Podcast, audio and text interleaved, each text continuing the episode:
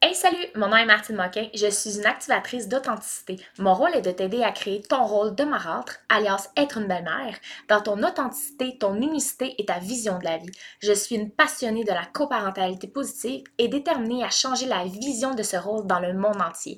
Ensemble, co-créons ce rôle dans l'amour et l'authenticité. Bon épisode!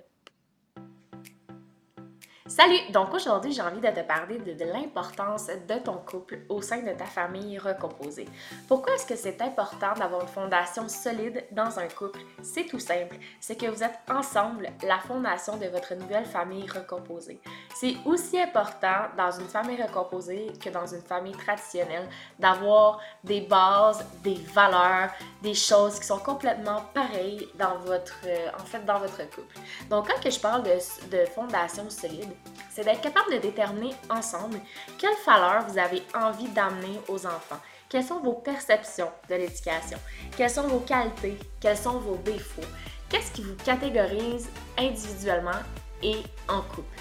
Donc, en fait, comment est-ce qu'on peut faire ça? C'est de chacun déterminer nos valeurs, nos qualités, nos défauts, nos croyances limitantes. Qu'est-ce qu'on a envie d'amener aux enfants? Quelles sont nos valeurs d'éducation? Quel type d'éducation qu'on a envie de?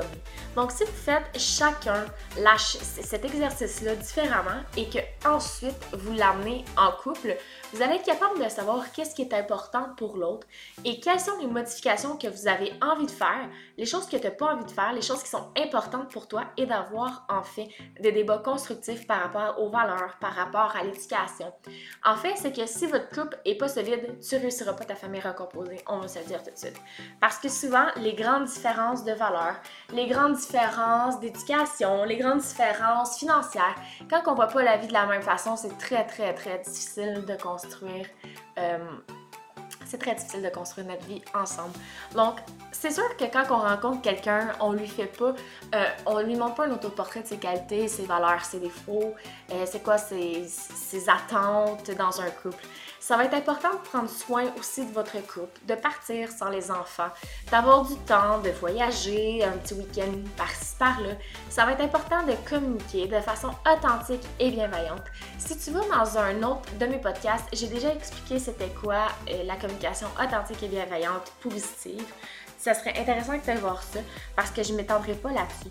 L'importance de ton couple, en fait, ça tourne autour de la communication, ça tourne autour de la sexualité, ça tourne autour de la tendresse, des mots doux. Ça tourne aussi autour des petits, des petits l'importance qu'on accorde à l'autre. Ça peut être par des petites attentions, ça peut être par des petits messages textes. C'est vraiment important de prendre soin de ton couple.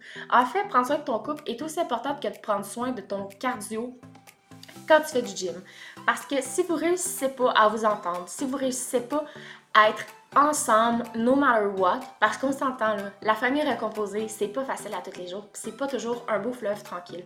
Donc si vous n'êtes pas ensemble et solide, quand vous allez faire face à des difficultés, ça va être difficile d'avancer ensemble et d'être toujours une équipe.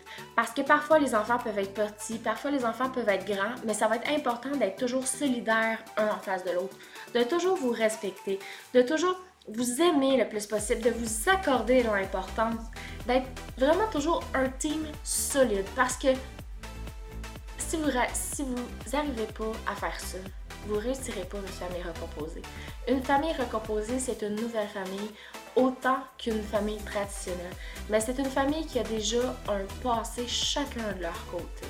Donc, si vous n'arrivez pas ensemble à déterminer comment est-ce que vous voulez faire votre nouvelle famille avec vos petits wagons qui sont déjà vos enfants, vous ne réussirez jamais dans votre famille recomposée. C'est tellement important. Même dans les familles traditionnelles, souvent on voit les séparations parce que les gens pas accordé d'importance à leur partenaire, parce qu'ils n'ont pas communiqué, parce que parfois les gens peuvent être agressants dans la communication, parce qu'ils n'ont pas pris soin de prendre un de l'autre, parce qu'ils ont, ont appris à prendre pour acquis l'autre conjoint.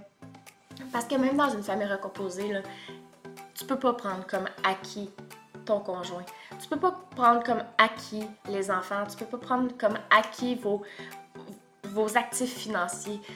Dans un couple, c'est important de cultiver d'aimer, d'arroser. C'est comme des plantes, c'est comme un jardin. Il faut vraiment l'arroser pour que tout puisse pousser de façon verte.